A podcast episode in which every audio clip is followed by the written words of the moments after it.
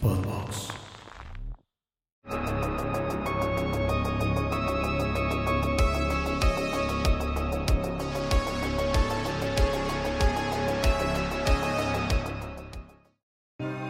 Bienvenidos amigos de Horrorama a un nuevo episodio. El día de hoy estamos muy felices porque tenemos de nueva cuenta a nuestro queridísimo Rafa en 99 palabras. Muchas gracias. Y tenemos una invitada muy especial, Renata Vaca, Ren, estrella de So 10. Gracias por tenerme aquí, Marien. Te mandamos un beso, eres hermosa. Muchísimas gracias a, a, a Marianita, mi socia, gran amiga, que pues resulta que su mamá es una de sus mejores amigas y pues no sabíamos esto. eh, Marien me cambió los pañales en el momento. No, no, no, no, no, no, la diferencia Estoy exagerando. pero sí te conoces desde muy chiquita, ¿no? Me conoció como a los ocho años, Bueno, menos, sí. ya- sí, ya- muy Esperamos que a los ocho años ya no Ya no había Ya, pañales. no, ya. ¿Oh, ¿Sí? Ahí sí, ya, sorpresa. No. Eh, Y- Gracias por tenerme aquí. No, pues muchas gracias por estar aquí a ambos. Es, es un placer tenerlos. El plan original, antes de que supiéramos que eras amiga de Marian, eh, es que íbamos a hacer un, un recuento de, de toda la saga de So. Y de hecho, el primer programa fueron las primeras cuatro. Pero creo que vale mucho más la pena hablar de la última. Y, y es por eso que, que nos llena de emoción que estés en este programa. Ay, no, pues es. yo estoy muy emocionada y, y ya, como les decía hace ratito, tengo nervios porque ustedes saben mucho de eso. Entonces, a ver Pues qué acá a ver tienes qué al fan más grande de la sí, Ciudad de caray. México. Sí, Del DF, sí, de la, de la Ciudad de. México. De Sí. la CDMX. ¿Viste todas? Antes de.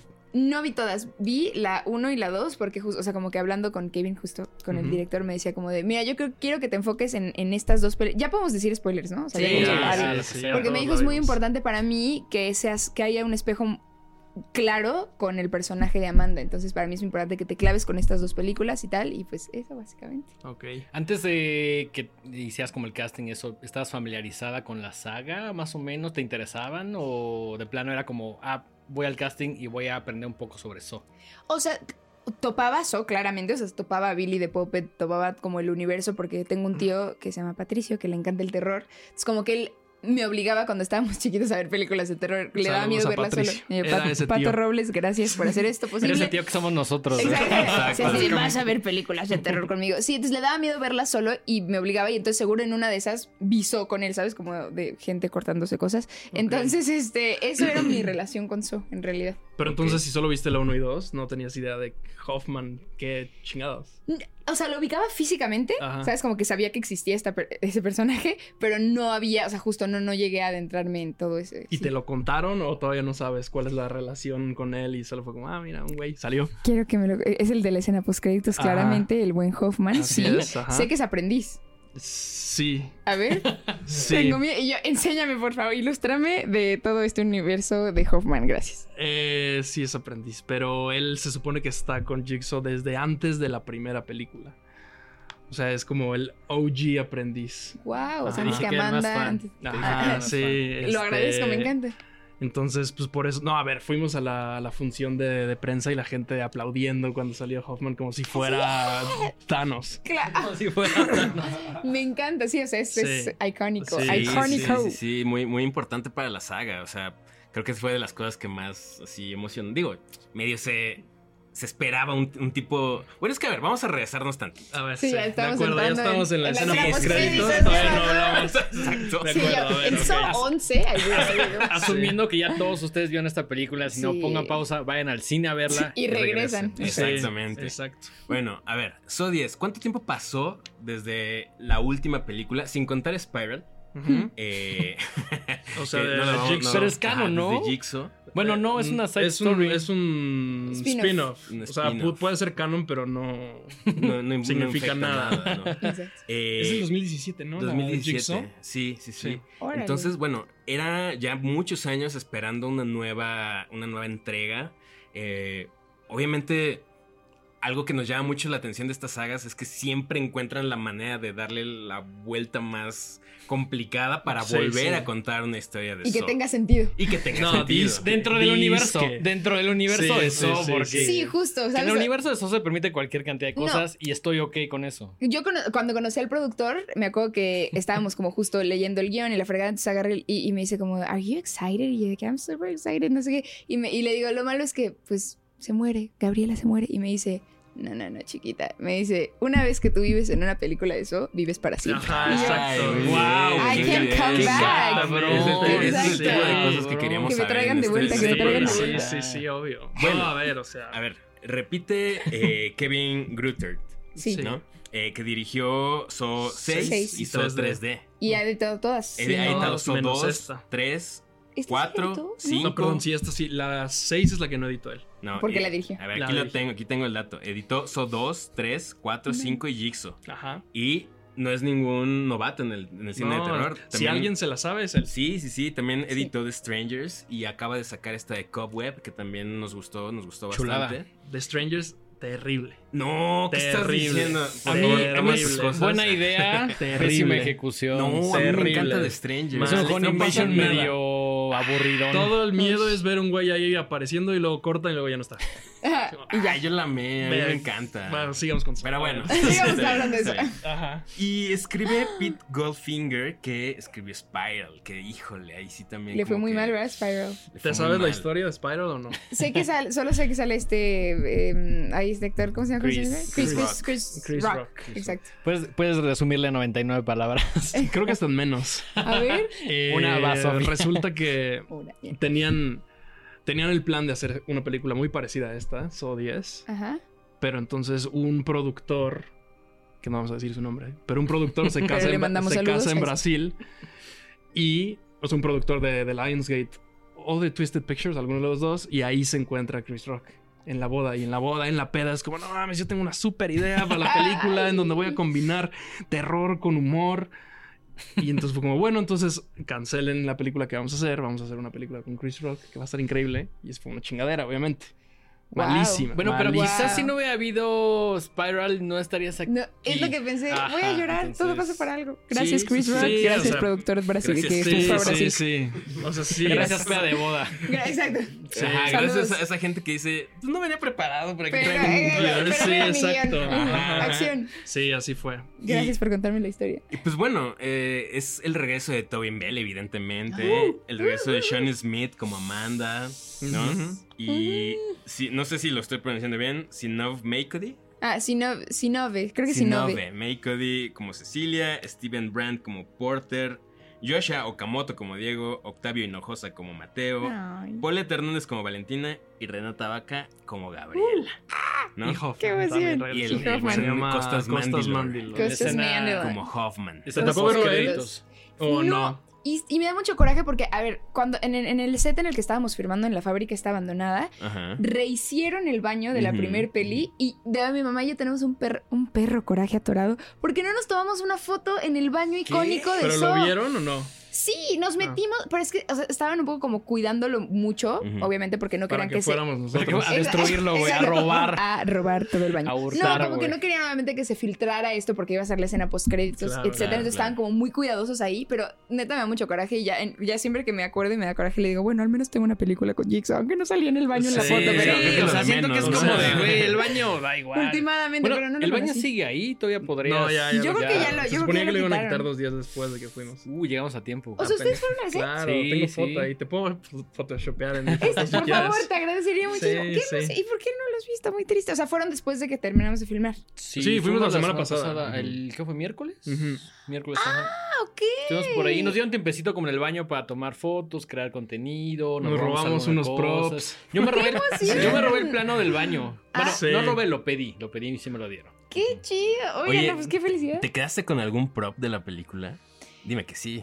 Y yo. Lo que sea, Ah, así sí. un... Fíjate que un prop no, porque obviamente, si de por sí a veces en producciones que son, o sea, que, que no son so, de pronto es como quieren guardar las cosas por si hay un reshoot, por si hay un lo que sea, entonces es difícil. Pero lo que sí me quedó, tengo algo así especial y lo tengo en mi casa en gigante. Un día estaba yo en mi camper.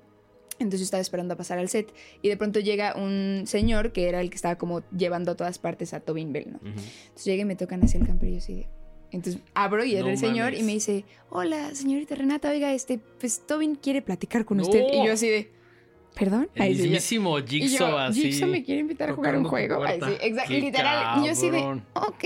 Entonces voy así bajando yo con nervios y de, ay, practicando mi inglés. Paréntesis, ¿ya la habías conocido? Sí, ya lo había conocido, Ok, ok, ya habíamos ok. estado en el set y ya habíamos trabajado. Además, es un actor generosísimo y que le importa lo que hace. Entonces, ahorita ve, entramos en ve. eso. No, no, no, o sea, es un señorón, lo amo. Entonces, ya- me subo a su camper, así, ¿no? Y yo así de, Hi, how are you, Tavin? Así yo, Do you want to be my friend? Y él así de, Hola, Rena. Bueno, en inglés obviamente, ¿no? Pero como, Yeah, please take a seat. No sé qué, entonces ya me siento y yo así de, Pues, ¿qué Te preguntó pasa? si querías jugar un juego. Me dijo, I want to play a game. Y yo así de, ok. No, entonces agarra y veo que tiene como unos libros grandes de teatro que se fue a comprarnos a los actores mexicanos. Wow, y entonces agarra y me cool. dice, mira, les compré este detallito. ¿Me ayudas? Vamos firmando los juegos. O sea, tú dime como qué voy poniendo. Así yo así de, ok. Yo así socializando con él, bondeando, güey. Y él así de, "Mm, a este que le pongo, bueno, mira, no sé qué, no sé qué. Entonces nos firmó a los cuatro actores mexicanos esos libritos y nos los regaló. Y yo aproveché yo en, en entrevista y yo, pero a ver, ¿qué se siente hacer esto y cómo le hiciste para construir esto? Y era muy interesante porque me iba diciendo como desde un lado súper personal, mientras iba firmando los libros, como su punto de vista del personaje y cómo lo construye así y por qué para él, o sea, desde su punto de vista ha sido tan icónico y ha conectado tanto con la gente. O sea, claro. fue un gran episodio. cabrón, y entonces qué tengo ese cool. libro en mi casa. Cuando vayan, se los enseño. Sí, claro que sí. Mejor ocúltalo porque. Porque te lo vamos a Porque robar. Dengue se llevó los planes del Dengue, va a, llegar a tu casa Me lo dieron. ¿Me lo puedo llevar? Sí, sí, Lo a obligándome, pedir, sí, exacto. pedir, sí. Pero ya en su casa, ¿me lo puedo llevar? Sí. Sí. Ok, Lo pedí, ese plano lo pedí, lo pedí, lo pedí. Sí, legal, estaba ahí, legal. estaba ahí Bien. en la Estaba en la esquinita basura, y sí. lo Abandonado. y ya. Muy bien, Dengue, lo hiciste bien. Ahora, ¿de qué va So 10 a todo esto? Porque ya estamos hablando de los props y de la escena post créditos, pero ¿cuál es realmente, eh, digo, para las personas que todavía no la han visto, Exacto. que yo creo que no han de ser Vamos a asumir que no hay nadie. Vamos a asumir que no hay nadie que no que la ya ha visto. todos la vieron. ¿O Pues- que ya todos la vieron? ¿O que no la han visto? No, no, que nadie que está viendo ya ahorita. O sea, Ah. todos los que No están la viendo ya, la vieron. Yo creería vieron. que sí, sí. Yo, espero- Sí. yo también espero que sí, gracias. Em, básicamente, So, eh, eh, So X, So 10, es la peli más personal de John Kramer. O sea, es, eh, regresa este personaje icónico a contar un poco la historia que pasa en el timeline entre la primera película y la segunda. Entonces, él justo está con, con el tumor en, en el cerebro, etcétera. Está desahuciado, va a un grupo de ayuda en el que de pronto conoce a un güey que se lo encuentra una semana después y lo ve increíble, ¿no? Antes estaba desahuciado el- el- este, este otro personaje y de pronto lo ve así de, uh, al tiro. Dice, ¿qué te hiciste? Y le dice, mira, hay una doctora que es noruega, bueno, le habla del papá primero, pero hay, hay como un proyecto en el cual salvan a gente, ¿no? Están como probando, pero salvan a gente, entonces él dice, dame el contacto, le llama a esta doctora, ella le dice, mira, no, te- no tengo espacio ahorita, em, a menos que vayas a México y tengo un pequeño spot en el que podrás, eh, podremos hacerte la intervención y te curarás.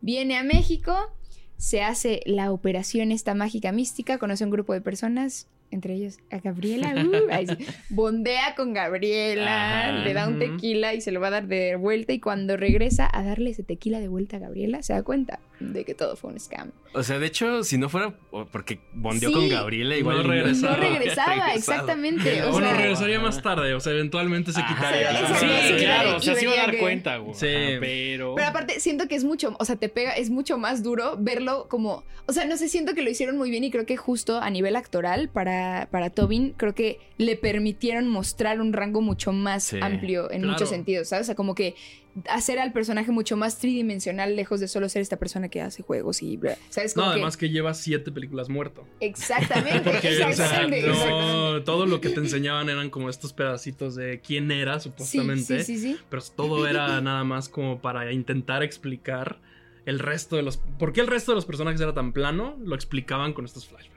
Totalmente, básicamente. total. Entonces, sí, realmente no sabíamos más que lo que decía. Lo que nos querían hacer saber, ¿no? O sea, el personaje en realidad no lo entendías hasta ahora. Claro, y aquí... eh, y eso era muy frustrante, perdón que te interrumpí. No, por favor. Porque justo es un personaje más allá de lo icónico, y, o sea, si no sabes nada del, del mundo del cine de terror y lo que sea, si ves las películas y dices, bueno, es un personaje muy interesante, quiero saber Sí, más de él. Sí, Y pasaban y pasaban películas y nada, te van soltando como poquitas cosas caramelitos. y no te permiten pues tener esta perspectiva de lo que es, cómo piensa, cómo actúa, su, su código de, de justicia, Ética etcétera, moral, su ética sí, moral. sí. Extraño Muy twister, también, pero. ¿no? Sí, un poco, sí, demasiado Ambiguo. gore, pero sí, pero justo eso, siento que en esta peli puedes ver a un John Kramer, o sea, este justo a este personaje que has seguido por tanto tiempo, ¿no? Y que no tenías tanta información y de pronto lo ves siendo vulnerable y, y, y... Sí, sí, no, favor, sí, sí, favor, sí, dime, sí, dime, No, no, no, no. Quiero escucharte. Que justo es un caso bien particular en donde puede funcionar algo así. Porque humanizar al villano de una Total. película no siempre funciona, esta, esta saga desde la segunda película se trataba de Jigsaw, ya no de los, de los protagonistas realmente de la película, ¿no? Claro. Entonces el, el venir y humanizar al villano en la mayoría de las películas no saldría bien. Y Claro. aquí sale perfecto. Sí, no, y, aquí, ¿No? y además que creo que eso es algo que sí, que justo le, le damos 100% el, el- el- el aplauso y la medalla al actor también, Claro. que es un, es un actor que es... Y eso se ve, o sea, eso lo ves en, en- en- o sea, te, te lo, te lo transmite. Es una persona que tiene como un charm muy especial y que creo que justo por eso ha conectado tanto. Porque ese personaje tendrías, eh, o sea, antes tendrías que odiarlo un poquito, o sea, decir como este pinche villano, qué pedo con su locura y con sus Sí. maneras de hacer las cosas, pero en realidad acabas como queriéndolo. Y bueno, en esta peli más, ¿no? O sea, acabas odiando a la doctora Cecilia, hija de la fregada. Sí, sí. Pero sí, sí. Que también me pareció una buena villana. Lo hizo increíble, o sea, lo hizo increíble. Recuerdo la primera lectura de, de- de guion que tuvimos, que fue el primer día que conocí a, a Tobin Bell. Yo así de juego llegué así cagada, yo así como, ¿dónde está? ¿Dónde está? Entonces llegaron y me hicieron todavía una prueba COVID. En ese momento me hicieron una prueba COVID, no sé qué. Este, y de pronto así lo vi pasar afuera. Estábamos en el eh, Sofitel, en el hotel aquí en Reforma. Y entonces lo vi pasar así afuera y yo así, No, man. ¡ay, está! Qué Ay, sí. Y yo, Qué cool. entonces algo que pasa, vi a Shawnee también y yo así de, no, No ahí está Amanda, güey. Entonces entramos todos ya y cuando empezamos a leer justo esta Sinobe hizo un, o sea, lo hace increíble, como que siento que lo abrazó muy cañón y la primera vez que en el guion dice I want to play a game, todos aplaudimos y literalmente como que Claro, es que momento icónico, ¿no? Güey, y sobre todo vivirlo en primera persona es como, güey, te cagas. sí te sea. cagas, sí te cagas, sí te cagas la neta. ¿Sabes cuándo más aplaudieron cuando la vimos? A ver. Cuando en la trampa de Gabriela giran el este los los rayos. Y otra vez para que la vuelvan a quemar. Sí, todo el mundo aplaudiendo como si neta, o sea, como si hubiera metido gol en América. Ay, qué emoción. Te lo juro. Es que al menos en la sí, sala que sí. fuimos estaba repleta y había, sí, y había mucha gente emocionada. Todo el mundo. O sea, creo que sí fue la, la experiencia del cine más chingona porque pasaba algo y la gente aplaudía o gritaba. Sí. O sea, sí se sentía esa emoción que en otro estreno que fuimos hace poco no se sintió nada. Ninguno en realidad, o sea, Qué Son pocas, son pocas, ajá. Sí, pero sí, la gente es, está es muy bien emocionada. raro. Es bien raro cuando Ay, le, proyectan, le proyectan la película a los fans. Y los fans reaccionan bien porque neta pasa eso. O sea, están emocionados y están echándole porras a la película. Sí, y es una cosa. con- ajá. sí, a ver, muy yo cool. no lo podía creer. O sea, se avanzaba la película y era como, no mames, que estábamos viendo una película de So bien hecha. Ay, Te lo juro, te lo- ese era mi pensamiento toda, toda la película. Como, güey. como no mames. Sí, sí, es que sí, justo sí. es lo que decían, o sea, como que platicando con Mark y con Oren, que son los productores, y también con Kevin, em, decían, esta es una peli que hicimos por y para los fans de So. Justo, y que creo que eso eventualmente, o sea, justo al rescatar cosas que hicieron icónica a la primer película y a la franquicia en general, creo que abre la puerta a agarrar nuevos fans, ¿sabes? Es como Sí. Darle, darle cosas chidísimas a los que ya amaban la película, pero entonces también agarrar como un nuevo público, ¿no? Sí. Re- regresando un poquito, yéndonos muy atrás, antes de que supieras que el proyecto te hablaban para un casting y dijiste voy, no tenías ni idea de que era So o más o menos. No, sí tenía, justo, hay, hay- de pronto hay castings cuando son grandes que les cambian el nombre, pero en este sí fue So X Casting. Pum. Ok, Así. tal cual. Tal cual. Entonces cuando lo leí fue como de. O sea, de- de como, ¿So? ¿So? O sea, como Es que como la- esta franquicia, Como, ¿eh? sí, esta Sí. gran película, ok. Entonces, y casté para el personaje de Valentina y para el mío. Entonces me tuve que aprender los dos castings. ¿Eso fue en el 2020? Hace un año, ¿no? Fue hace Un año Ah, fue ok. producción, El ¿no? 2022, exacto. Sí. sí. Ok. Entonces me llegan los dos personajes y me dicen, me dice mi manager como, oye Renata, te andan buscando para que castes para esto, apréndete los dos y vas a, vas a ir presencial, ¿no? Entonces pon tú me avisan un viernes, yo preparé sábado, domingo y el lunes eran mis, mis castings. Entonces me acuerdo que llegué y justo así gritos, así, ¡ah! así locos, ¿no? Y yo como, ok, sí llegué al lugar indicado, muchas gracias. Entro y la neta es como que el casting era difícil, o sea, era difícil porque eran tres improvisaciones y luego la escena. Entonces, entre las improvisaciones... Eso, música de Corte elevador, muy bien. Eh, eh, exacto, gracias, gracias por amenizar esta plática tan hermosa. Em, entonces, nada, era una de las improvisaciones era grita hasta que te quedes sin voz. Continúa. Wow. Sí, dale, Sí, dale. sí, Es, dale, dale, grita dale. con todo hasta que te quedes sin voz. La otra era Ajá. llora con todo hasta que te quedes sin A ver, lágrimas. ¿puedes reinterpretarlo? No sé. A Ay, sí. ver. No, no, espérate. No, ahorita- estamos, estamos, No en el micrófono, no en el tomando micrófono. tranquilos. Ahorita en un ratito nos echamos unos gritos juntos. O sea, pero ¿cuál era tu pensamiento cuando pasaste y dijiste es ahorita o nunca? O sea, tengo que hacer el mejor grito, el mejor llanto de mi vida o se me va a ir una franquicia enorme. Puta. Pues, ay, híjole, como que siento que hay, hay días, o sea, como que también pasa en los castings, siempre naturalmente uno tiene como un vértigo muy cañón, como de, "Uf, ok, ya, venga, Y un poco vas aprendiendo que siento que eso te da las tablas de ir a hacer castings, que es como, solo tengo cinco minutos para mostrar ajá, lo mejor que pueda en estos cinco minutos con Claro. lo que me dieron. Entonces, un poco como que iba en ese mindset, la neta es que sentí una muy buena energía desde que entré como de, hola Renata, no sé qué, yo ya conocí al director de casting ah, de antes, entonces, pero era la primera vez que iba con él presencial, entonces ya fui, lo hice y la neta sentí que el recibimiento era muy chido, o sea, como que fue así de, bien, bien, marica, bien. No, no me dice marica, no me dijo, porque ya me dijo que siempre digo que él le- dice groserías, no me dijo groserías el buen Juan Pablo Rincón, pero todo su equipo súper chido. Y dije, mira, voy a soltar. Entonces primero hice el casting de Gabriela y luego hice el de Valentina. Entonces hice a Gabriela, salí y dije, a ver, creo que todo fluyó muy bien, igual y, igual y es para mí. Y luego entré ya con el de Valentina y después ya hacia las, a los días me dijo mi manager, oye, estás piñada, o sea, que te quieren, que te quieren, entonces que ¿Fue no te cierren nada más. O sea, solo... Solo uno. Yo, yo, yo Wow. dije, bueno, me voy a aventar un proceso de 60 callbacks porque a veces así pasa. O Sí, sea, sí. tengo otra serie que, que estreno el próximo año en el que hice neta 5 callbacks. Wow. 5 callbacks. O sea, entonces yo era así como de, sí, que les encantaste, pero pasaste al siguiente callback. Y yo así de, ya suéltenme, por favor, que díganme que soy yo. Y en este fue el primer castingcito, pasó. Y luego Nils me decía como, oye, igual y viene un callback, igual y viene un callback. Y después fue nada más una junta con Kevin, con los productores, con la asistente de dirección, etcétera. Y literalmente, o sea, yo me acuerdo que yo subí y conocí a Mark y a Kevin y todos. Y yo así de, hi, how are you? Y yo así de, bienvenida, no sé qué. Entonces me- se me queda viendo Mark así como, como que me veía emocionada y nerviosa. Y era así como, Kevin, ya dile, Kevin, dile. No, y Kevin así mames, de, qué así cabrón. de, no, ah, no, porque estaba tímida, ¿no? Entonces Así de, "Hola, Gabriela". No, wait, casi, casi. Y agarra y me Wow. dice, bueno, entonces me extiende la manita Kevin y me dice, welcome to the franchise. It's No, a pleasure to work mami, with you. qué cool. No. Ya se fue en la piel chinita. Pero para, para entonces ya habías visto la 1 y la 2 o todavía no. No, todavía no. Ok. La 1, sí, la, la 1 sí la vi otra vez. La 2 me esperé, o sea, como que vi solo la 1 como para volver a ¿Y qué conectar con opinas eso. de la 2? Me gusta mucho. No, me gusta, a ver, creo que sí, realmente creo que la 1 y la 2 para mí son... ¿Y la, y la 10? Ay, sí. No, son de las mejores películas. A mí, o sea, creo que una trampa que amo y que me encanta es con la que arranca la 2, la de que se tiene que abrir increíble. el este y sacar la llave. Sí, me sí. parece una gran, gran trampa en la vida, ¿no? Entonces, yo creo que, es- yo creo que son muy buenas pelis y sí son las, fueron el hook para que la gente se quedara a las otras 10 Absolutamente. películas, ¿no? Claro. Sí, sí, pues cambiaron la fórmula de la 1 a la 2. Y de la 2 dijeron aquí, de aquí, Aquí es. está. Y aquí seguimos, ¿no? O sea, Sí. nueve películas después, aquí estamos. Sí. Y, y, pues qué chido que, que ahora eres parte de eso. Y qué chido que estás aquí platicando con nosotros. Y tenemos un montón de preguntas más. o sea, muchísimas. eh, Qué emoción, por favor. por ejemplo, ¿qué onda con el team de los efectos visuales, del make-up? Creo que es de los, de los mejores eh, efectos visuales que he visto en, en la saga. Sobre todo, por ejemplo, a mí me encantó la trampa de la pierna. Ush, Me la primera, la de Paulette. sí. A mí también. Es de mis favoritas de la peli. la O sea, no, no suelo ser como así que eh, eh, squirmy. Ajá. Estaba así en toda la película, estuviste así.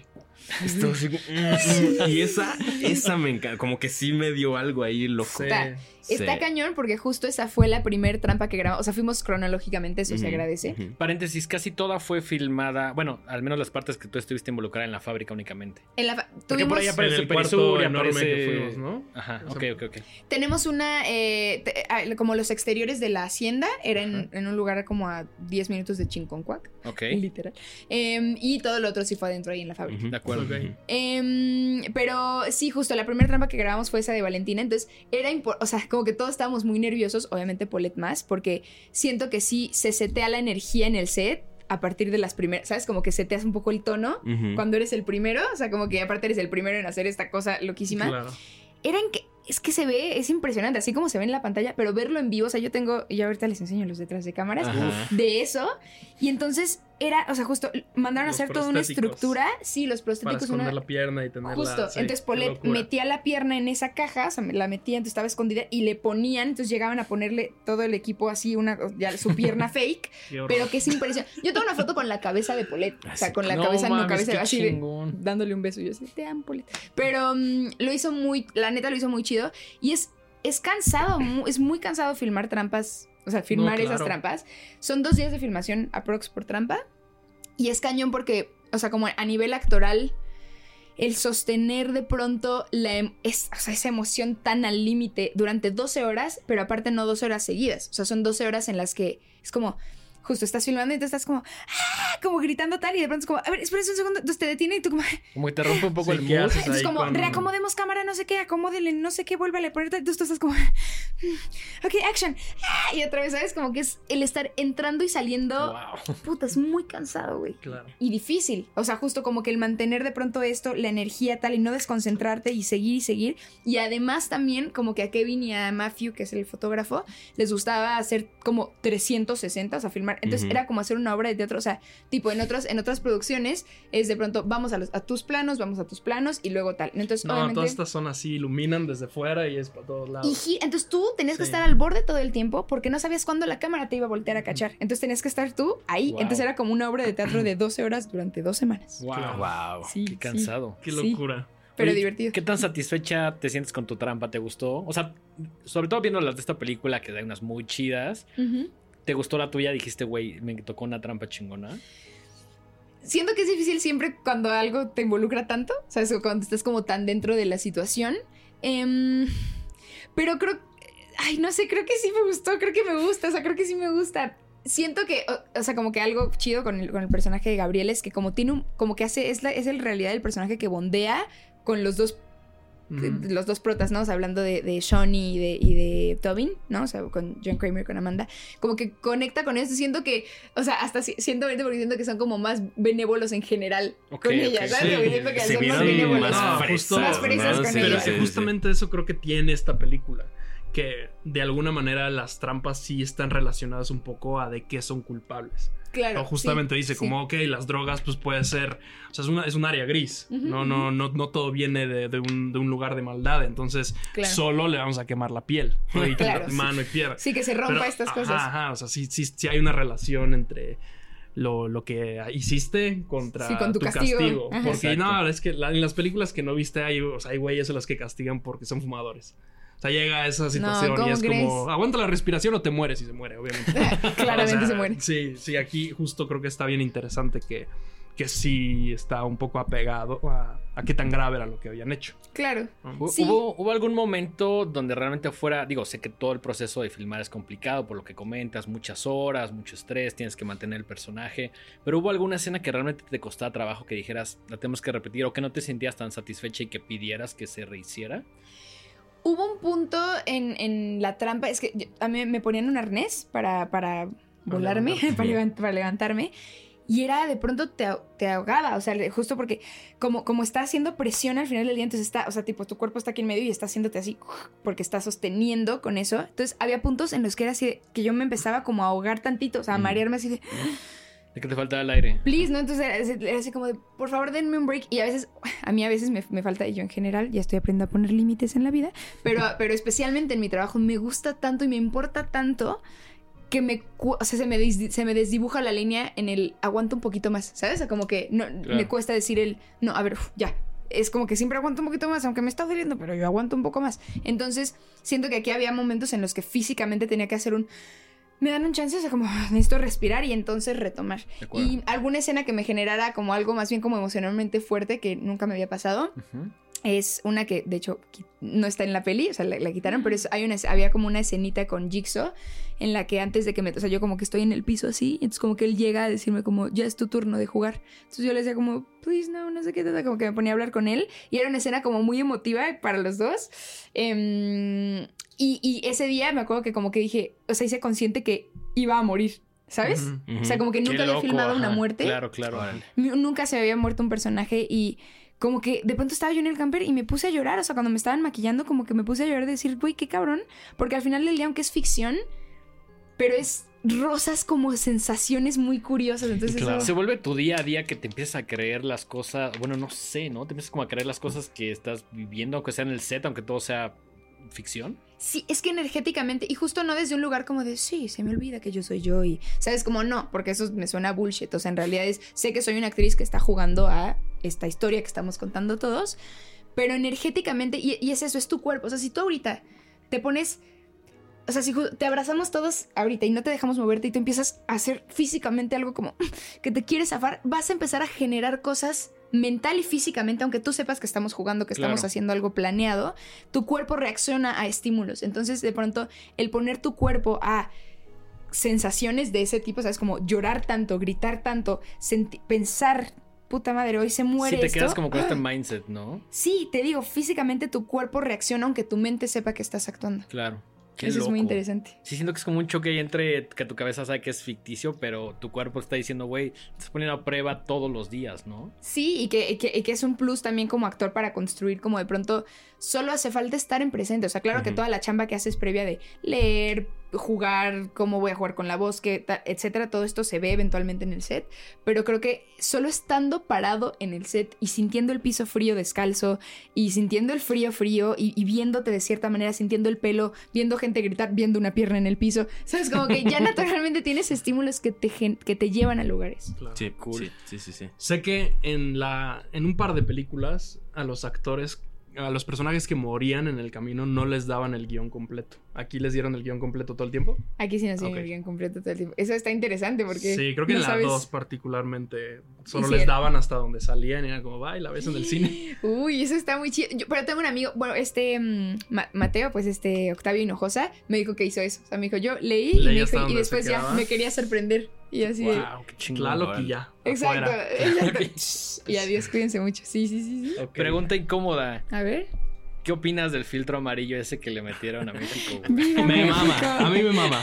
Es que siento Se me hizo como medio self-aware, como que sabía que, Sabían que iba el por Que iba por dijeron, esa- "Va, Sí, sí, a mí ok". me mamó. Yo entiendo, justo vi el otro día una crítica de un chico que- en TikTok y decía como, es que a ver, o sea, entiendo lo del filtro, que a la gente le muestre lo del filtro amarillo en México, pero eso, o sea, como que si una película se puede dar esa Ah, licencia, sentido, eso, claro, sí, ¿sabes? Como sí. que, entonces yo A mí me opino encantó. lo mismo. De A mí acuerdo, Es como la máscara, o sea, la, la trampa de Tlaloc. Exactamente. O sea, es como Es de- un chiste solamente, local. Sí, es un guiño, es Claro. un wink wink. Sí, solamente sí, aquí sí. funciona. En este universo, adelante. A mí me ¿no? gustó. Sí, sí, Siento sí. que en esta película como que ya empieza a ser más self-aware de sí misma, ¿no? Hay un momento donde Amanda dice como de, a este güey le gusta decir eso, ¿no? Como que ya se burlan un poquito. Tiene Eso pasa un poco en todas, pero aquí es mucho más. Claro. Pero este güey o Tobin Bell diciendo que es terapeuta casi. No, no. Uy, Cuando increíble. Cecilia le dice, oh, so you're kind of a life coach. Something él, like that. Something like that. Sí, Tiene, tiene un humor bastante negro que creo que no había visto tanto en otras No, películas, nada, ¿no? nada. En realidad eran como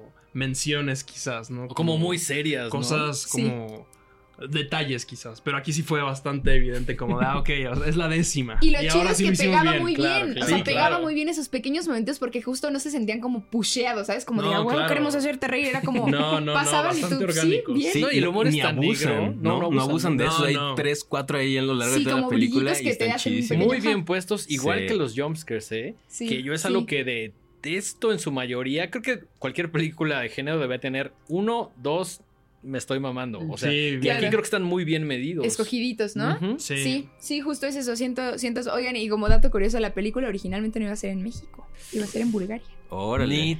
Iba a ser en Bulgaria, sí. Y entonces, como que, o sea, justo ese era el plan, era como que se va a Bulgaria. Y de pronto fue como de, oigan, ¿y si nos vamos a Latinoamérica? ¿Y si vamos a México? Va, Pues sí. órale, va. Entonces, de hecho, los, los translates de, de los, de algunos personajes estaban hechos de inglés a, a búlgaro y de búlgaro a español. Entonces, yo de pronto le decía a Kevin como, ¿puedo cambiar el demonios? ¿Qué quieres? Ah, ¿qué chingados quieres, por favor? Claro. Gracias. Y se me permitió, qué bendición, Qué pero sí. chingón. Sí, pues Hasta esas son eso las se cosas siente que... bastante natural. Sí, sí, sí, sí, sí. Generalmente, Sí, como esas la- expresiones coloquiales en películas donde el, el idioma principal es inglés, se siente, al menos yo lo siento como súper foráneos. Sí, Y aquí sí, no, sí. Nadie se habla así, siente- Sí, se. Sí. Como sí, esas se traducciones siente- de casos sin resolver, así de, oh, la niña bajó. Sí. Tomó el emparedado, No, y luego el otro lado son como el, doblaje, no me acuerdo en cuál lo comentamos. En el de las tortugas ninja. Ah, ¿no? sí. O sea, a veces el doblaje no jala porque se siente demasiado, demasiado. Tropicalizado. Sí. tropicalizar Sí, más. sí, ¿Qué sí. onda, bro? Así Ajá, con las tortugas niña que dices, güey, sí hablamos así, pero tanto. Pero no tanto, y no Sí, así. Sí, totalmente. aquí se siente bastante, bastante, bastante real. Eso, eso es todo chido porque justo yo como que... Y creo que ahí también tiene que ver justo con la chamba de- de- del cast que escogieron, ¿sabes? O sea, como que sé que a mis, a mis compañeros, y también me incluyo ahí, nos importaba, nos importaban cosas. Entonces, como que no, no teníamos miedo en acercarnos a Kevin de pronto y decirle como, oye, ¿te funciona si hacemos esto? Porque creo que funciona mejor agregarle esto y mejor decirle así y poner esto tal. Y Kevin súper abierto era como de, oh, please, yeah, yeah, try it. Qué que, chido. además, este. Te digo que esta película es la excepción. porque hay muchos elementos que como que intentaron integrar en algunas otras películas y nada más no funcionaba. Y hay uno que es casi, o sea, jalado de la primera y de la segunda, que es esta interacción entre todos los personajes todo el tiempo. ¿no? el, que, el que todos juntos vean las, las consecuencias de las cosas que pasan, en realidad solo lo habíamos visto en el baño de la 1 y luego en la, En la casa, de la 2. ¿no? Porque ya a partir de ahí son puras, son caminos como lineales en donde es una trampa, otra, otra. Entonces aquí, aun cuando no, no conocemos demasiado el pasado de todos, el ver cómo reaccionan hace que, pues, que, se desarrolle la historia. Y más después de que ya tienes tú el contexto de, ok, neta, sí es gente mala. ¿no? O sea, sí, necesi- sí tienen que estar ahí. No es Claro. nada más, ah, sí, tú atropellaste a alguien a los 15, ahora te... O sea, ajá, no. Es, está justificado todo. Sí, siento que justo ese es un gran acierto también como que en rea- no solo con Jigsaw, que evidentemente logra, o sea, empatizas con él y lo conoces y conectas, pero creo que hasta estos personajes justo que juegan los juegos lo vives desde un lugar diferente porque los conoces un poco más. O sea, no es como que, hola, bienvenido, los vamos a matar y ya luego te enteras por qué. Exacto. Es como, aquí, como que al menos ves tantito un glimpse de cosas y hasta generan un vínculo entre ellos, tipo cuando Gabriela va por las drogas con, con Mateo. O sea, es como, es como ok, empiezas a ver vinculitos y entonces creo que te importa más como espectador lo que pasa en general, ¿sabes? Sí, Pues claro. Sí, sí, sí. Cuando conectas. Que esa es la, es la bronca con N cantidad de películas, ¿no? Personajes así tan unidimensionales, sin nada de contexto, que No puedes te importan en lo empatizar con ellos ¿no? nada. Sí. ¿no? Nada. Sí, y acá sí, es sí. breve, pero creo que funciona y creo que más hubiera sido excesivo. Entonces Sí. te ponen como el glimpse, como mencionas. La justa Conectas medida. y dices. Es que justo está muy bien balanceada. Ni, ni quiere ser una película súper profunda donde te importe la historia de cada uno,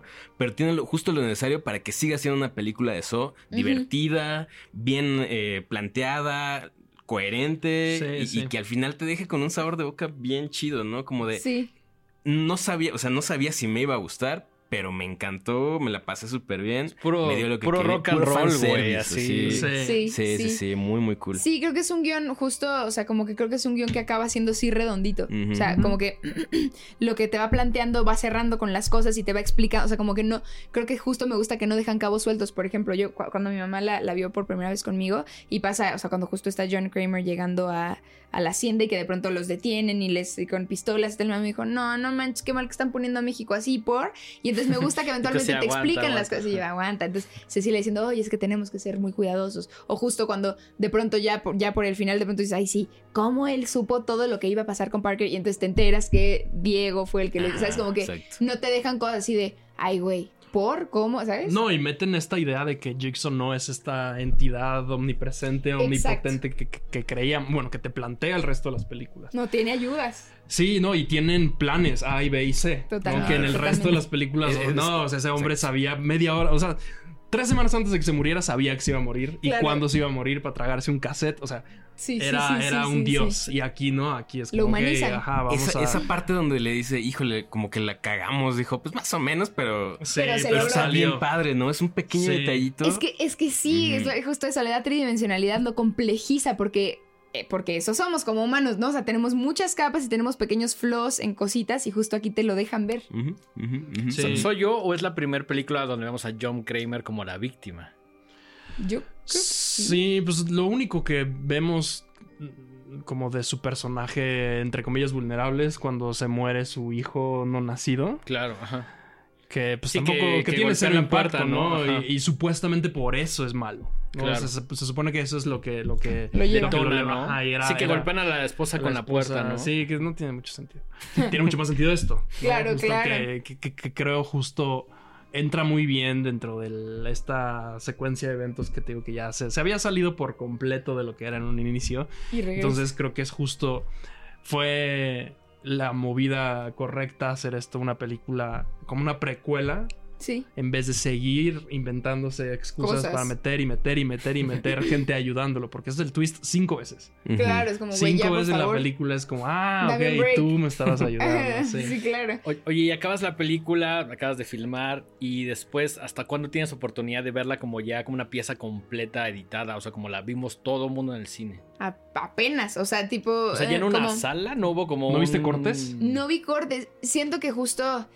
En general, como que en los proyectos son de pronto un poco recelosos con eso. O sea, es como que prefieren hasta que ya esté el asunto, pum, a menos que sea una peli, por ejemplo, más indie, y si de pronto es como, oye, tengo el primer corte, vente Claro, a verla. Claro. Pero en esta yo dije, no, bueno, o sea, sé que la voy a ver ya casi casi hasta que esté. Y una semana antes de que se estrenara, tuve la oportunidad ahí de verla en, en un link en mi, aparte, súper feo, la vi en mi compu. De porque cabeza en blanco y negro. Con marca de con marca de decía En Renata blan- en Vaca, 320p. exactamente. En 320p, Qué horrible experiencia. Mira, hace- no estuvo tan tan gacha. O sea, yo planeaba como que dije, güey, ah, buenísimo, tengo el link, pues lo voy a traer, o sea, voy a verlo en mi tele. No se podía, No, obviamente. no. Me meto a mis amigos. Oh, me armó así la, la- No. con la chaviza. No, la vi con mi mamá y con mi mejor amiga.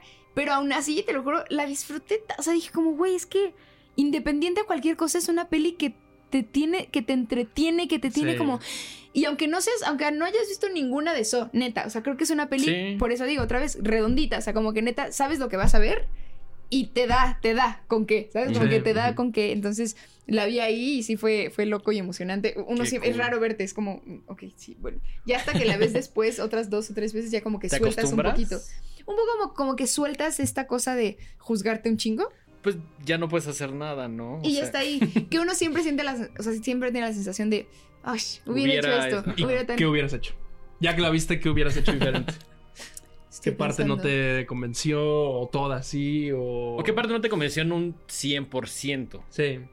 Siento que hay momentos en la trampa en los que justo esta cosa de, de- de- de la mm, cosa de mantener emocionalmente todo el tiempo un estado, aunque también siento que hay, que, que hay cositas que podrían justificar ciertos cambios emocionales, ¿sabes? O sea, como que, que no esté todo el tiempo, ¡eh! Porque justo te acaban de pinches quemar, estás así casi desmayado y te acabas de romper Claro. una pierna, igual y no estás al mismo, en la misma energía de, ¡eh!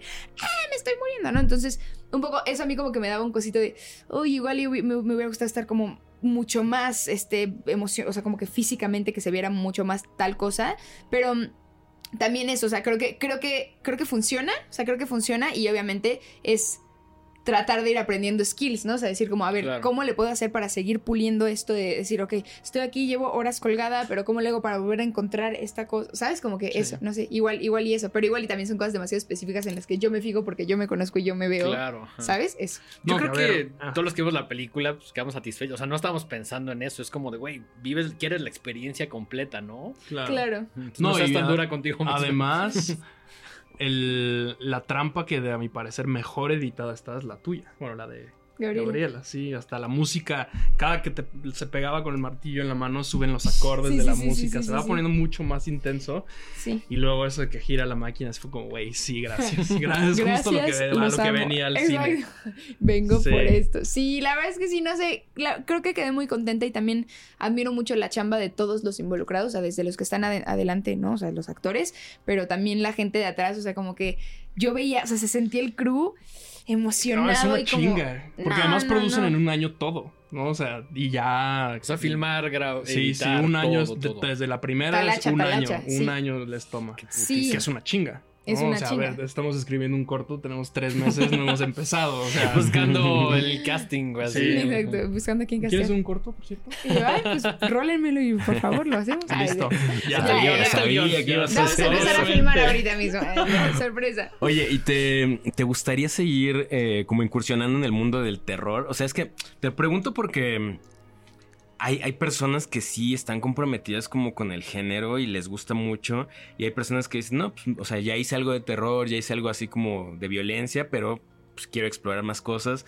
Sin embargo, sí, sí sé que eh, pues el terror... eh, Corres ese riesgo de encasillarte, pero también es muy satisfactorio porque los fans son súper Entregados. entregados y todo, ¿no? O sea, si te vuelven a llegar con, con un. con guiones de terror, eh, ¿vas a seguir aceptando? Mira, a mí. y tú, tan, tan, tan, tan, la respuesta esperada. Em, la verdad es que tengo muchas ganas de. O sea, a mí me gusta mucho como, ex- como explorar, ¿sí? O sea, como que me gusta mucho explorar géneros, ¿no? O sea, como que. Y he tenido la fortuna de sí poder, como. He hecho más drama, creo yo, pero de sí poder medio explorar. Y bueno, el terror sí era algo que yo quería sí o sí probar, ¿no? O sea, como que creo que te, te deja explorar un rango, dentro de tu rango te deja explorar algo muy interesante como actriz, ¿no? Em, como actor.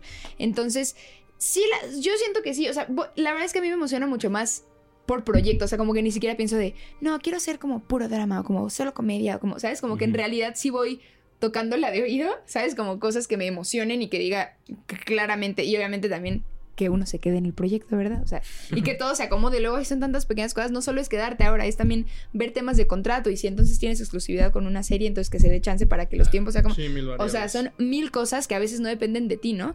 Entonces, em, pero sí, sí me rifaría. a ser- Yo, si Gabriela sobrevive, me encantaría ser aprendiz de Jigsaw. Otra Estaría pregu- increíble. Otra pregunta incómoda. Eh, So 11 ya está grabada en México.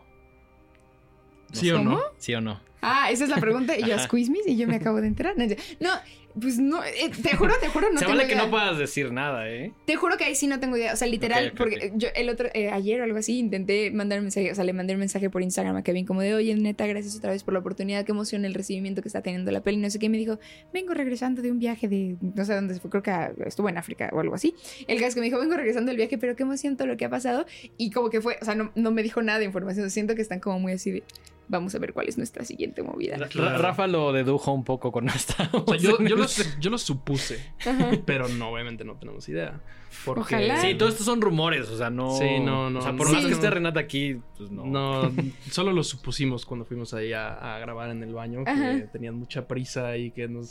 O sea, fue como, ah... so- no sabes qué también el detalle que nos dijeron como que Tobin Bell ya no iba a regresar. Sí, le dijimos como, ah, pues el, el año que viene consíganos una entrevista con Tobin Bell, queremos hablar con él. Claro. Y nos dijeron muy seguras como, no, el año que viene ya no viene.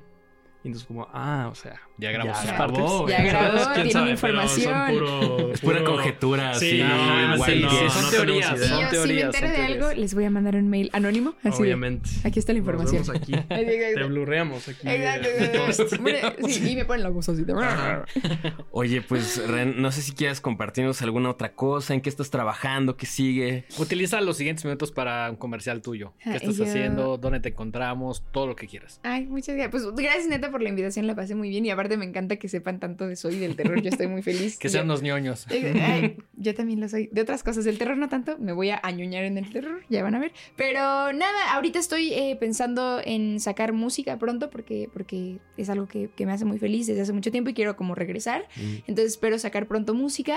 Em, estoy a la espera de que se estrene esta otra serie que se llama Familia de Medianoche, que está súper chida, que es con Apple. Ujú. Y ahí tiene un supercast. Está mm, Joaquín Cosío, Diego Calva, Dolores Heredia, Oscar Jainada, Yalitza Aparicio. O sea, Wow. es un Todos, cast cool. chidísimo. Puro Está bien, bien ¿no? chida. Está bien, bien, bien, bien chida. Y la dirección está increíble. ¿Es, Está... es drama? Es drama, sí. Está basada en un documental que tiene el mismo nombre, Familia Ah, el de, la, el de la ambulancia. Ese. Buenísimo. ¿Es eso? Sí. Buenísimo. Y Ah, entonces ya, agarraron sí, esa sí. historia y ficcionaron a un personaje que es el mío, que es, entonces es una familia de cuatro personas que son el papá con sus tres hijos, que es mi personaje que se llama Marigaby, el de Diego Calva y el de un niñito que está increíble, que es su primer Gabriela proyecto. otra vez. Gabriela, se llama María Gabriela, mi personaje. Yo dije, me- algo me quiere decir la vida Sí, con las Gabrielas. Este, bueno, estoy a la espera de eso que les digo, está bien, bien chido el proyecto, la neta, yo, yo creo. Em, eh, bueno, te- tengo que verlo, pero yo espero que sí. Se sintió padre filmarlo. Y eso, la constante búsqueda como actriz y tal, es, es eso, estás en callbacks y estás en tal y estás en... Entonces, Duda. ahí, pero vienen cosas chidas. ¿Cuándo se estrena esa, esta, esta serie? La de familia, familia de medianoche, yo siento que están un poco como esperando a que todo se acomode para que sea el mejor momento para, para estrenar. También obviamente yo, que apoyo mucho la, la huelga que está pasando en Estados Unidos, ¿no? De los actores y de los escritores, pero creo que están llegando a buenos puertos pronto. Entonces yo creo que el próximo año, en el primer trimestre, esperemos que, que se estrene. Pero está bien chida, la neta. Igual y, y si quieres regresar a hablar de ella aquí, bienvenida. ¿eh? Yo feliz, por favor. Uy, y, te- te preguntamos más cosas de eso. Porque siento que este programa no bastó con todas las dudas que tenemos. Sí. Hagamos varios, invítenme y feliz de platicar Claro. cosas de eso y también de familia. Oye, eh, ¿en dónde te encontramos? La gente que quiera estar como más al pendiente de tu carrera, ¿cómo te podemos buscar en redes? Pues estoy en todas mis redes sociales como dime C-O-W, vaca en inglés, dime dime cow. cow. Sí, les digo que a veces digo que me da mucha risa porque en Estados Unidos cuando me dicen como, ¿cuál es tu Instagram? Y yo, dime cow, les digo y me dicen, oh, dime cow, como vaca diamante. y yo, well, no, pero gracias, está bien, seré la vaca diamante. Pero sí, así, dime cow. Ok, ok. O Renata buenísimo. Vaca también me encuentran. Pues vamos a un breve corte y regresamos con más cosas en este programa largo de Horrorama. Vamos con otra película muy controversial. Ren, muchísimas gracias, por Gracias. estar aquí. Gracias a Gracias, ustedes. A su programa. Los pero- quiero. Ah, gracias Ya eres parte del programa. Sí, ya eres parte del programa, ya parte. programa, ya me dijeron. Sí, sí. Regresamos en un momentito. Bye.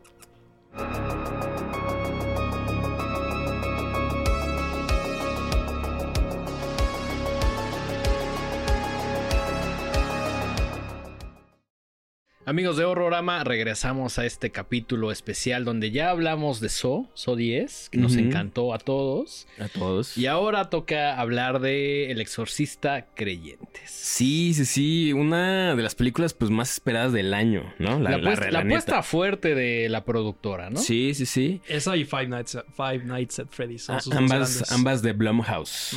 ¿no? Eh, bueno, en esta película David Gordon Green hace eh, el, eh, bueno, es el director, ¿no? Eh, está escrita también y dirigida por él y por su equipo que ya, ya lleva también mucho tiempo colaborando, Scott Danny McBride, ¿no? y Danny Sí, McBride. ¿no? Que pues, ya los, los conocemos de... La cara Yo estoy tratando de hacer esto de la forma más profesional No, hazlo, posible. Hazlo, hazlo, eres un profesional, güey. Nosotros no decimos nada. No, no, no. O sea, en el sentido de que el equipo que estuvo Sí, colaborando claro, claro. con él en películas, en la trilogía anterior de Halloween. Eh, y pues creo que más o menos desde que salió el tráiler, pues ya empezaron a levantarse ahí las primeras eh, Dudas. dudas, Sospechas, dudas, expectativas. También, o sea, la neta es que al menos yo sí tenía mis expectativas y dije voy 50-50. Sí, como O sea, siempre, ¿no? O sea, como que obviamente esperas algo hasta cierto punto y ya lo demás lo dejas a la suerte de, y esperas que cumplan con esas De expectativas. preferencia, sí. o no Que sé. ahí también es un caso extraño porque todo el mundo tenía much- expectativas altísimas porque es el exorcista, pero el exorcista ya tiene secuelas y no son buenas. O sea, General- en general, sí, en la general, la tres- o sea, 3 es la salvable. Sí. Pero ya no es la primera, o sea, vaya, no, no, no es el primer acercamiento en 50 años que quizás pretendía ser, o, o al menos ese era el sentimiento en, en la, en el marketing de, al menos el que yo recibía. Sí, ¿ustedes vieron la serie? Hay una serie ahí que No, yo la neta no la vi, no se me antojaba nada. no, no. Y por ahí alguien nos dejó un comentario en, el- en los videos pasados de que... En el de Andy, justo. De que la serie estaba muy buena y no sé qué, pero pues la neta yo no, no la vi, entonces no, No. puedo opinar. Eh, y pues obviamente a- algo que nos llama mucho la atención ahora que ya estamos haciendo este programa es que ya hay, hay las primeras impresiones, la gente ya la vio. Pero antes de eso, Ajá. un síntoma bastante que, de- Común. que delata, que delata estos, estos proyectos. Hay dos. Uno que hemos comentado hasta el cansancio, ajá. que es cuando le meten 500 millones de dólares en, en pauta, en publicidad, en marketing, es por algo. ¿no? O sea, generalmente es, es más negativo que positivo. Pero además, en este caso, como muchos otros, cuando el embargo lo, lo- lo ponen hasta un día antes de que salga la película, generalmente no es una buena señal. Sí, y por ahí nos llegó un rumor de que incluso hubo, tuvieron que volver a filmar el final. O sea que ya cuando una película atraviesa estos procesos de edición tan drásticos es que hay problemas, ¿no? De edición y de como reescribir. Sí, ahora esto supone que la gente no lo sabía, pero bueno, es lo, es lo que nos contaron por ahí. Eh, ¿Y de qué va? Bueno, pues la historia es muy sencilla. La historia no, no, no es nada complicado. Eh, estamos hablando de Victor Fielding, que tiene que cuidar a su hija luego de que su mamá muere cuando está embarazada de ella en un eh, terremoto en Haití. Es la llamada. La llamada de David Gordon Green de, a ver, yo voy a defender mi película. De venga a romperle a su madre, güey.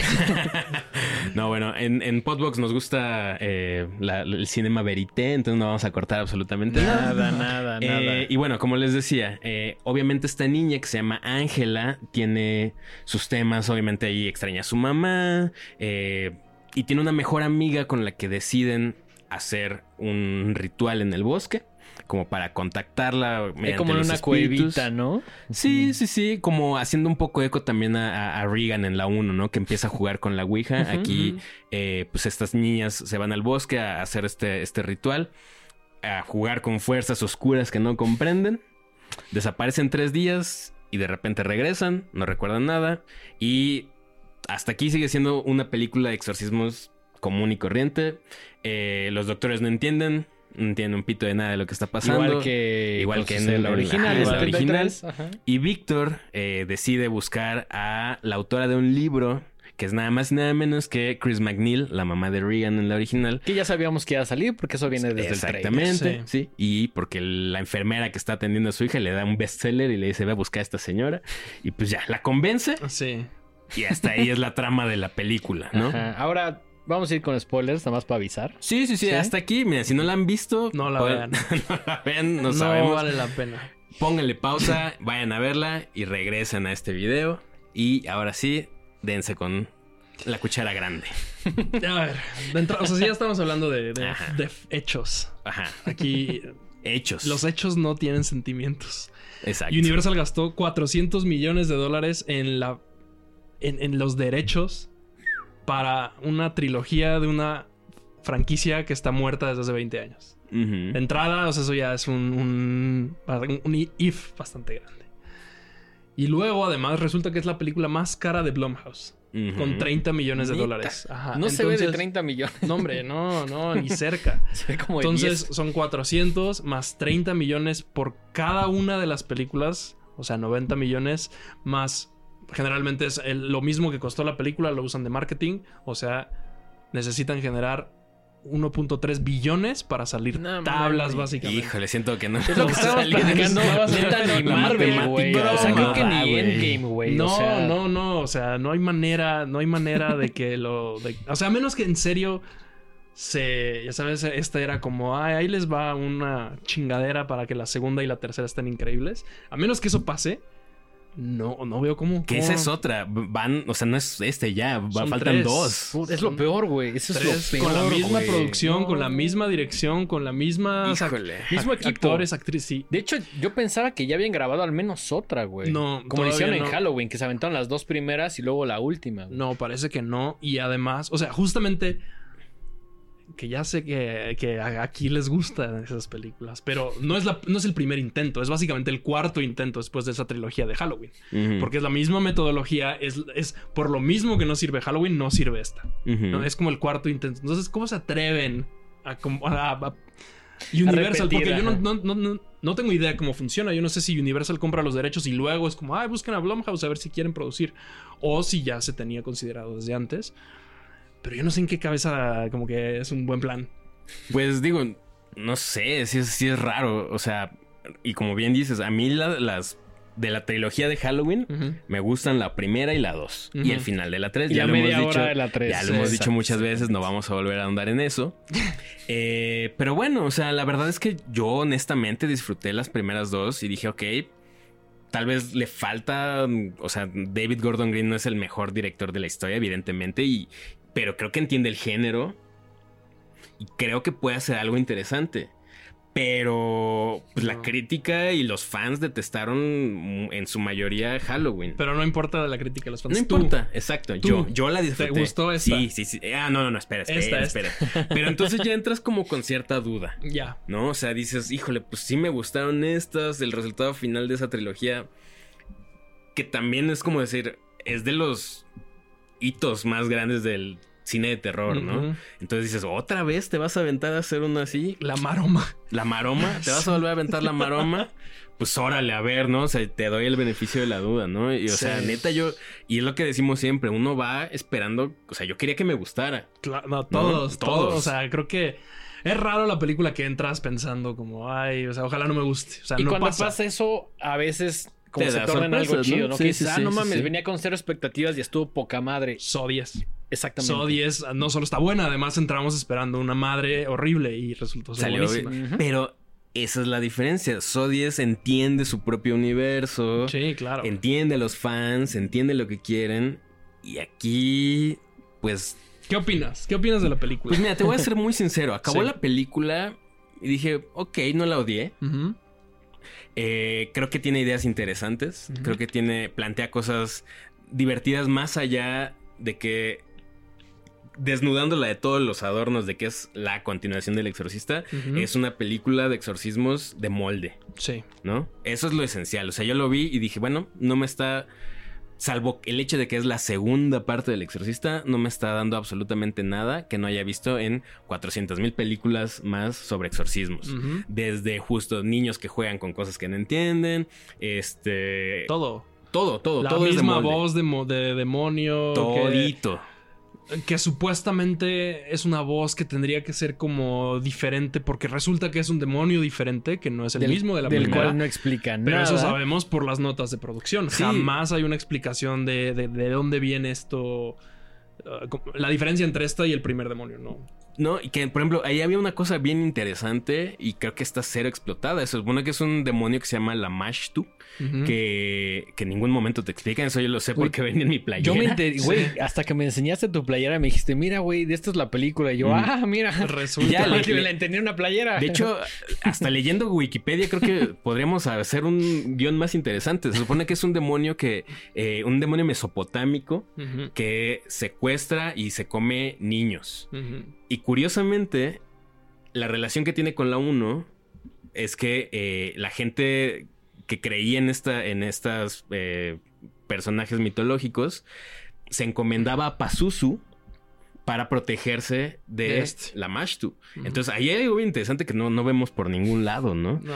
Y, y, pues bueno, o sea, creo que termina uno tomándose muy en serio, porque realmente creo que querían hacer algo súper... Serio. Súper hasta, David, Gordon Green nos lo dijo en la entrevista, como no, a ver, cuando hicimos Halloween eran risa y diversión, pero esta sí es seria. Esta Ah, Puta, no, va directo. no, no, no. Imagínate si fuera, si sea risas y diversión. Sí. A lo mejor nos saldría algo mejor, güey. Pues sí, O sea- sí, quién sabe. Yo, bueno, yo me quedo al último.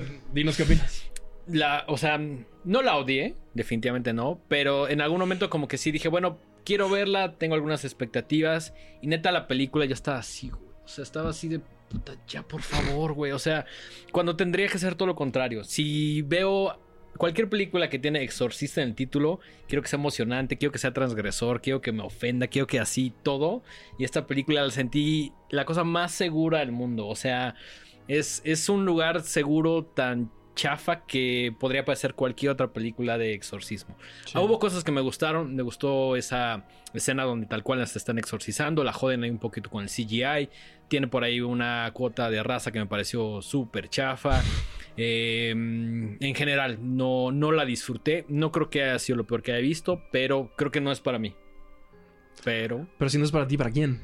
Cuando Esa- estás esa es la- aquí esa es en la un pregunta. programa que se llama ¿Quién Horrorama. sabe? Esa es la pregunta, güey. Claro, para los fans de Horrorama, bueno, no sé, díganos en los comentarios, ¿no? Pero O sea, yo creo ya que... tenemos números, ya tenemos un 23 en Rotten Tomatoes. Ya- o sea, ya sabemos que no, no es que no seas la audiencia, es que no tiene una audiencia en mente. Que es un problema grande con una película Creo así. que tocaste el punto clave de esta ¿Se plática. acabó el programa? No, o sea, quiero ahondar un poquito en eso. ¿Cómo le, cómo le das a, la- a tu audiencia una película chida que le haga honor a su legado?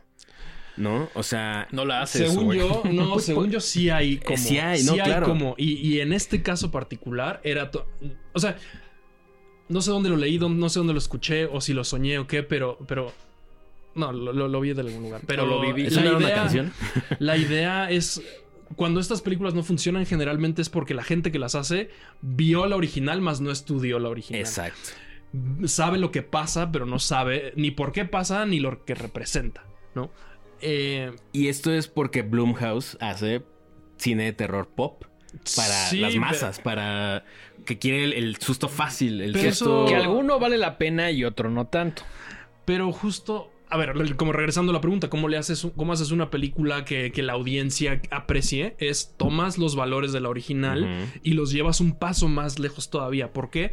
Porque lo que llamó la atención de la primera es lo agresivo y lo, lo, bu- lo burdo, lo, lo, pues, lo grosero que era contra la audiencia, ¿no? O sea, era una época donde nunca habíamos visto una niña decir ese tipo de cosas, nunca se había cruzado esa línea donde la religión, donde se insultara a la religión, donde les vomitaran en la cara a gente. Muy y frontal, se volvió a hacer. Yo no he visto una película que tenga, o sea... No hay nada tan No. arriesgado como en los 70. Qué o, loco, ¿no? o si se hace lo mismo, ya estamos acostumbrados a eso. Ya hemos visto todas las de So, ya. O sea, la violencia no nos hace nada. Es, es más bien poner a las niñas en una situación en donde te pese verlas actuar de esa manera. Porque eso fue, creo, lo que, lo que funciona mucho de la primera. Y aquí no pasa absolutamente nada. Nada. En ningún momento es como de, "¡Ah! ¿cómo? O sea, no, no. O sea, no pasa nada. Yo contrasto mucho el- los personajes, ¿no? Eh, este papá afroamericano eh, lo contrasto mucho con el personaje de la exorcista original, ¿no? Veías a, a, a McNeil, a la mamá, completamente destrozada y diciendo, no mames, sufriendo por lo que le pasaba a su hija. Y acá este güey es como así. de, ah, sí. Segundo día que se ajá. perdió su hija y estaba en su Güey, sala. no la encontramos, güey. Qué mal pedo, güey. Sí. O sea, neta, hay menos No mames. no. ahí lo- ya lo que pensé después fue como, ah, o sea, Chance no le importa porque por su culpa se murió la mamá, entonces le tiene un cierto resentimiento. Pero al principio de la película le hace el desayuno y es como, ay, vamos a Es el jugar a mejor las papá del escondi-". mundo, Ajá, ¿no? O sea, no es consistente con ninguna de las dos versiones, ¿no?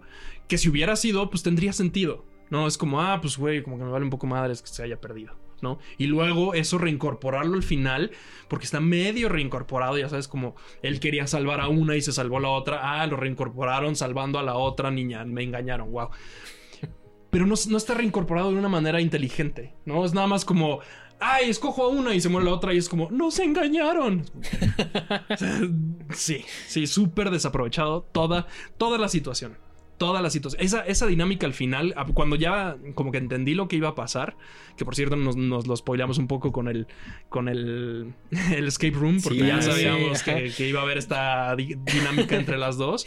Bueno, y se veía desde el tráiler también. Digo, es que yo no sí vi el tráiler, yo no vi el tráiler. Pero desde No, que me enteré, desde que me enteré que iba a ser esa dinámica, dije como, wow, ok, va a haber esta, como este, esta pelea entre familias por ver a quién salvan. ¿No? O ya sabes, vamos a, valorar más a una niña que a otra para que entonces sea obvio que esta es la que se tiene que salvar, pero intenten salvar a la otra. No sé, o sea, como una onda ahí más dramática y más emocional. Y no hay nada.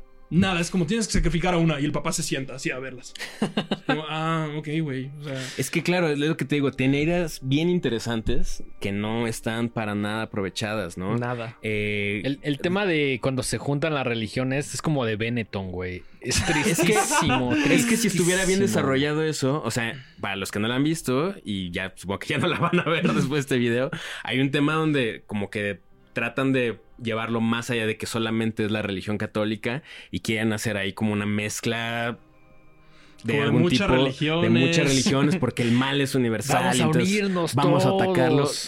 Yo, yo eso lo odié un poquito, pero creo que si hubiera estado bien realizado, Es que- bien pensado, Es que bien si- escrito. Siento que el problema no son las ideas, sino cómo las tratan de Sí, bajar y eso, conectar, güey. Hasta si cada una de las familias perteneciera, porque la de la de la segunda niña, que ni me acuerdo el nombre, sí era parte de la iglesia, eran crist- Ujú. cristian- católicos. Eran, eran como pastores, de, como bautistas, Cristianos. ¿no? Bueno, si, si, si eso hubiera, ya sabes, si la otra familia, la de Angie, hubiera tenido otra religión que contrastara, hubiera habido también una dinámica interesante de, ok, güey, ¿con qué religión las vamos a intentar salvar? Quizás, ¿no? Pero este güey es como ateo, agnóstico y apenas le dicen como toma este libro y ya creen todas. O sea, no hay, no hay una, no hay como un choque de, de ideologías. Solo las aventaron todas y es como que no sirva ni una. Y, fal- y falta todo este trauma y todo este drama que en la primera sí se ve, que neta ves a, a Chris McNeil desesperada y que neta es su último, último Sí. recurso, ¿no? Aquí es como de, señor, tenga este bestseller, ah, sí, sí está bueno, voy a ir a buscarla. La encuentra así. La encuentra así. Y es como, ah, sí es cierto. Se- Eh, vamos que- a ver que- qué pasó. Que además traes un personaje clásico, nada más por pretexto, por capricho, porque llegan, le quitan los ojos. De la manera más estúpida. Y no sirve de nada el personaje. O sea, es- neta, es Está un, es un, con es un ornamento. es Es un cameo, es un ornamento ahí que intenta jalar con la nostalgia, Marketing. pero terrible. O sea, de hecho, o sea, fuera de ese personaje y del principio y de la música quizás, no tiene nada que ver con el original. O sea, no, no hay... O sea, sabes, al final ese cameo de Reagan y ya, pero no, o sea, no hay una onda donde... También forzadísimo y calzador, manipulador. güey, con güey. Híjole. No, no, Sí, no. malísimo. Es- eso me, molestó más que regresaran a Reagan, güey. Es como. Pues todo, ¿no? O sea, Todo. aparte lleva toda la película. Digo, oye, era evidente que iba a pasar porque desde el principio dice, es que extraño a mi hija. Y dices, ay, bueno, lo van a meter al final, ¿no? Sí. Pero, ya- por lo menos hubiera podido ser parte de la solución o hubiera, no sé, o sea, Está que- totalmente gratuito ahí Sí, también. sí, Sí, sí, no no. Por favor, no vuelvan a poner a Reagan en. Al menos en esta No, trilogía. No. ya, ya va a ser con ella. Obviamente ya va a ser con ella. claro, obvio, sea, obvio, güey. obvio. Sí. Güey. No, malísima, malísima. Todo, los, las tomas son puros close-ups. Puros close-ups que duran segundo y medio cada uno. No ves ni una sola reacción real. Nunca ves. O sea, generalmente los, los masters, las tomas abiertas te sirven para que los actores actúen con el cuerpo. No nomás con el guion. Porque se vuelve aburridísimo estar escuchando diálogo. Aquí. No duran más de segundo y medio cada toma, están encuadradas con las nalgas. Horrible, horrible todo. El CGI del final, jodido. Jodido. Ni siquiera es impactante el, el maquillaje que está bien hecho. Pero no, no se presta para, ya sabes, que, que las niñas se les acerquen a los personajes y entonces tú sientes ese como, eh, como feo. No hay nada de eso. Nada. Sí, es una película que apuntó demasiado alto, pero es muy, muy. Y, y ¿saben qué es lo peor? Que creo que por las ideas pudo haber hecho justicia a la original de alguna manera, pero siento que el hecho de no arriesgar nada, de tener un guion Los tan jump chafa, scares. pers- Empieza la película Empieza con un o sea, desde ahí Empieza dije- y es un perro ladrando. y es como, Desde ah, ahí oh, wow. dije, esto no pinta bien. Sí, el terre o sea, cosas que a mí me gustaron. El terremoto se me hizo que está muy bien logrado. Muy, muy bien logrado en los efectos visuales. Por ahí me enteré que, que en, el- en la primera versión del guion la mamá se moría como de una manera súper violenta y solo Mm. rescataban a la niña. Eso lo vean. Que hubiera podido estar bien, pero como que necesitaban el drama de no, salven a mi esposa y se salva a la hija que ni sirve de nada. Pero a mí el, el- el Es que terremoto hasta me ahí gustó. había una idea más interesante, Sí. ¿no? Como este, esta culpa, este odio hacia. "Ma, Se murió mi esposa por tu Sí. culpa". Y, y está así como. Justo comentaba, o sea, lo comentábamos el otro día, era como el twist este de que hay dos twists además. Uno que la vecina abortó y entonces que ella quería ser parte de la iglesia, quería ser monja básicamente, pero abortó y entonces eso ni siquiera te enteras de una manera interesante. No es, no es, no es como que la está exorcizando y le dice tú mataste a tu hijo y le pesa. No, solo es como en el hospital me dijo mi nombre secreto. No es como, ah. Y luego, esta dinámica de, de- que salve, de que la hija no sabe que el papá quería salvar a, su esposa y no a la hija, pudo haber sido un gancho emotivo bien padre porque hubiera, ya sabes, hubiera podido desesperar para intentar salvar a la hija y entonces le está hablando el demonio y le dice como yo ni te quería viva, yo quería a tu, a tu mamá y en eso el demonio la deja nada más para que escuche eso y entonces la hija se molesta. O sea, eso hubiera habido una, una dinámica familiar bien padre. Había una tensión interesante ahí que no, no lograron existe, bien. no existe, pero no entiendo cómo si les costó 430 millones de dólares. Pudiste haber tenido a alguien Chingados, o sea, capacitado o sea, para que te ayudara con la Eh, película. Es lo que te cuentan, o sea, es lo que te enseñan en las en guionismo 1. O sea, ¿qué, qué vergas? Pues, pues David Gordon Green, No me decepcionaste. Me Sí. decepcionaste, yo creí en ti. Sí, Te, defendí tus películas horribles y me decepcionaste. Y no te lo voy a perdonar. Y ahora sigue dos más del Exorcista y una serie de Hellraiser. Híjole, sí. O sea, ¿qué, qué- qué más ¿Qué nos sigue? quiere quitar así? Yo le pregunté eso, yo le Mejor pregunté que eso. regrese a hacer Pineapple Express o Ya sé, comedia yo- de marihuanos, güey. Yo les pregunté eso cuando fui al Junket. Les dije como que ya tienen, ya sabes, no les dije que ya habían destruido, pero les dije ya tienen en la bolsa Halloween y El Exorcista, que son, ya sabes, Franquicias. eh, hasta arriba. ¿Qué, qué sigue? Y, ¿Qué más me vas a quitar, ¿qué más- maldito? ya nos Ajá, quitaron ¿qué el exorcista, güey. Ya. ¿Qué sigue? O sea, falta... ¿La masacre de Texas? No, Ya también. no. Ah, bueno, pero no fue. ¿Vas a hacer un remake de Ghostbusters acaso? Fa, sigue. De Gremlins. ¿De Gremlins? Mal- maldito. Sí, sí, caray. Qué horrible. Qué horrible. No, no, no recomiendo verla a nadie. O sea, ¿Al- ¿Algo les gustó? Bueno, ya dijiste que o les sea, la secuencia ¿no? inicial me gustó que está, o sea, A mí el maquillaje hecha. me encantó, pero bueno, o sea, cuando rescatas ese tipo de cosas nada más, es Sí, como de... Cuando estás escarbando para ver qué te gustó, pues Sí. claramente no, es la mejor película, ¿no? No, no, terrible, terrible, terrible. No, Pues, o sea, que, que- que yo puedo decir, es que había ideas y no se desarrollan, es peor, Es porque es como, digo, chale, si, si están ahí, creo que son muy tangibles, casi, casi, o sea, es evidente que se pudo haber desarrollado algo más chido. el que ¿Por qué no las a veces no? las Es- a veces las cicatrices mandan mensajes y era un mensaje así, así se leían las cicatrices y supuestamente le están haciendo exámenes médicos para encontrar todo. Que además, ni siquiera es original, porque eso ya le hicieron en la fusilaron, uno. ajá, sí, porque Negan también traía... Sí, También Y escribe en Cambia. letra script en inglés, ¿no? O sea, es un demonio todo. mesopotámico que, que escribe en inglés. Siento que la vieron y dijeron, güey, está verguísima, vamos a intentar hacer algo Nadie así. la ha visto. Robando muchas... Bueno, en la masterclass se supone que el director la vio y se supone que la vio en la biblioteca con audífonos y que la experiencia es su La puta masterclass madre, es no otro mames. tema bastante interesante. Como Jason Blum supuestamente sabe exactamente lo que hace una buena película de terror y lo que hace una mala película de terror y nos describió Y no sabe- todas sus películas. Ajá. Todas. O sea, esa frase de no, pues una buena película de terror le puedes quitar todos los elementos sobrenaturales y sigue siendo un buen drama familiar. Es como, güey, escúchate. Todas tus películas son una porquería con o sin jumpscares. Siento que ese güey como que tiene, lo tiene claro en la cabeza, pero no sé si no Es, lo... es- a ver, es vendedor ese güey. o Claro, sea, es, es es- lo que es- quieres- ese güey es un businessman. ese güey es claro, un ¿no? businessman. O sea- o sea, a ese güey le importa la lana. Las películas le valen claramente madres. güey. Sí, sí. Sí. Se dice y no pasa nada, güey. O sea, pues, Sí, sí, terrible, terrible. O sea, la, la experiencia del, del masterclass estuvo padre. A mí las respuestas de David Gordon Green, o sea, como que sí me, me yo la aprendí atención. cosas en esa masterclass. Tengo que Sí, ser honesto. Pero, híjole. Lo peor es que él no me cae mal. ¿Jason Blum? o No, David, Gordon. No, no, un gran tipo. Jason Blum me Gran cae de la tipo. la neta es que muy amable, abierto. Y siento que- que- Que trae cosas interesantes, pero no le sale, No güey. están saliendo, güey. no sé, pero Ya- yo ¿qué dije Pineapple? Express 2, güey. Pineapple Express, gran película.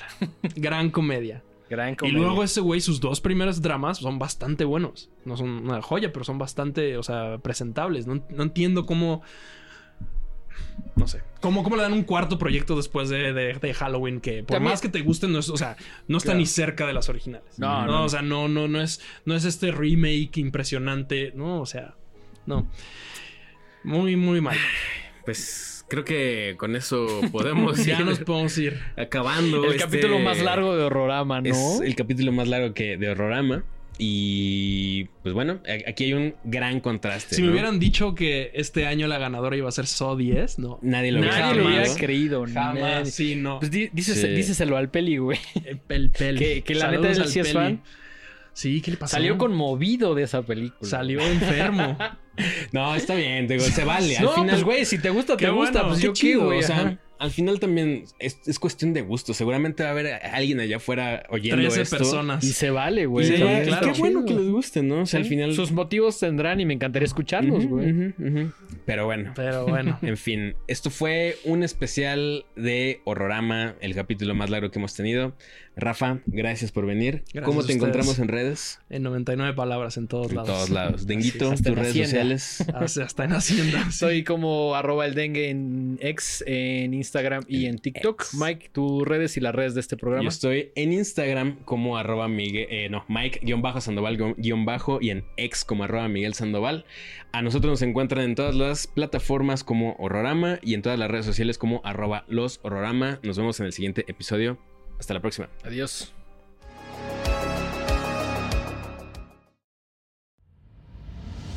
Esto fue una producción original de Podbox. Suscríbete y escúchanos en todas las plataformas de podcast.